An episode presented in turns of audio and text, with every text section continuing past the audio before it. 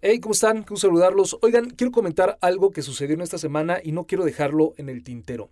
Fíjense que hace una semana aproximadamente compartí en mis redes sociales una solicitud para actores para una empresa de teatro y como siempre pues estoy metido en la comunidad artística y tengo en mis redes a muchos artistas, tanto escénicos, plásticos, etcétera, pues compartí esta solicitud, ¿no?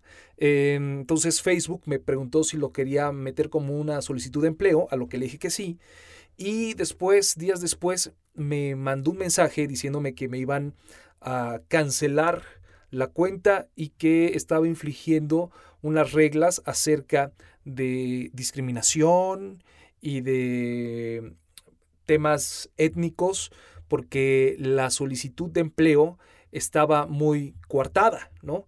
Pues claro, era para cubrir ciertos personajes en obras de teatro. Mire, les voy a escribir, más bien les voy a platicar qué decía esta solicitud. Decía, se solicita actor joven, delgado, facilidad para el baile, sin barba, sin bigote, actor bailarín acróbata, actores y bailarines entre 18 y 30 años.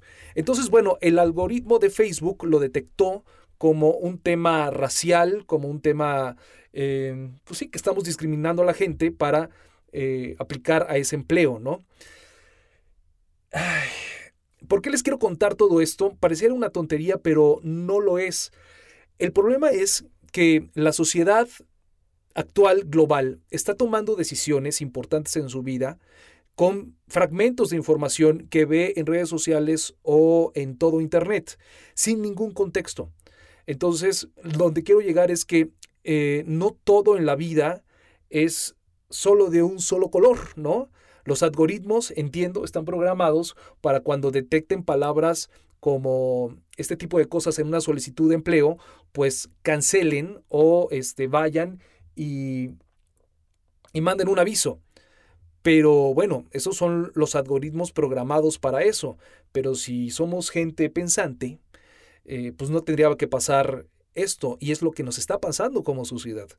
A veces eh, tomamos decisiones respecto a un tema según la información, los fragmentos de información que tenemos y lo que hacemos es polarizar eh, una, una, situación, por ejemplo, acerca de un presidente de cualquier país, ¿no? Hay gente que lo adora, ¿no? Y hay gente que está pidiendo su cabeza, ¿no? La gente que está en pro de la vacunación y aquellos los antivacunas, que ya son los antivacunas, ¿no? Cuando tal vez en algún momento dado, bueno, no tal vez, estoy seguro, las garantías individuales permite que la gente pueda tomar decisiones eh, respecto a su salud física e integridad emocional, etcétera, etcétera, etcétera. Lo que quiero decirles es esto. Los algoritmos están programados para hacer algo. Y si tú estás tomando decisiones con fragmentos de información, eres igual a un bot, a un algoritmo que no tiene capacidad de razonar, sino simplemente de actuar.